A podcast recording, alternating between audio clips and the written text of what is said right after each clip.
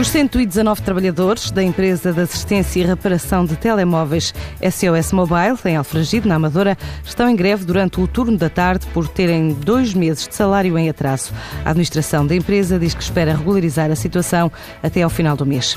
A Intrinsic é a nova empresa do Edge Group, que gera nova plataforma dedicada ao empreendedorismo, a partir do qual desenvolveu o, um programa, Ser Empreendedor, e que se apresenta como alternativa ao despedimento nas empresas.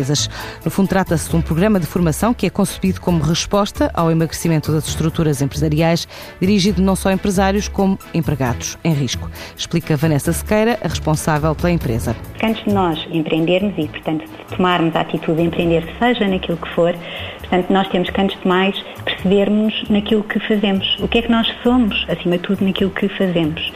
E uh, daí nós termos realmente lançado este programa, o Ser Empreendedor, muito com um enfoque uh, comportamental. Uh, a quem é que nós nos dirigimos com, com este programa? número um, para as empresas que em contextos de, de, de emagrecimento de estruturas, portanto, possam, em sede de negociação com os seus colaboradores, oferecer em alternativa ao outplacement, lhes facilitarem este programa poderá ser uma grande mais-valia.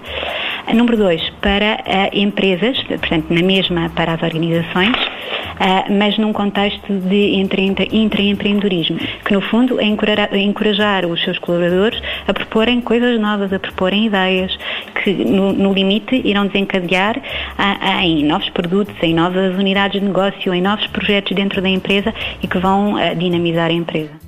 Um programa de formação que se desenvolve ao longo de dois meses. É formação que inclui sessões em sala, também sessões individuais de coaching. No total de 59 países analisados, Portugal surge como o nono país com menor taxa de atividade empresarial, de acordo com dados da Global Entrepreneurship Monitor. Mesmo assim, aparece como o país europeu em que os inquiridos têm mais vontade de ser trabalhadores por conta própria, 71%, de acordo com um estudo do Eurobarómetro sobre empreendedorismo da Agência para o Empreendedorismo. Pela primeira vez em dois anos, o sentimento dos investidores em relação à zona euro regressou a terreno positivo. O indicador elaborado pela Centix aponta assim para que o crescimento recente nos indicadores de sentimento de produção e serviços está a fazer com que os investidores fiquem mais otimistas. Para a elaboração deste índice foram questionados 893 investidores, tendo a subida superado as expectativas dos analistas.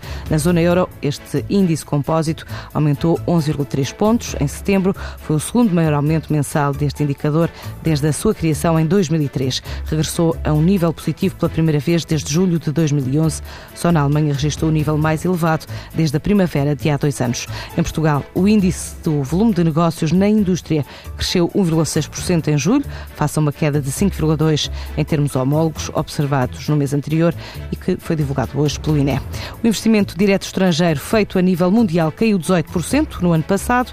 São dados relatório da Conferência das Nações Unidas sobre o Comércio e Desenvolvimento.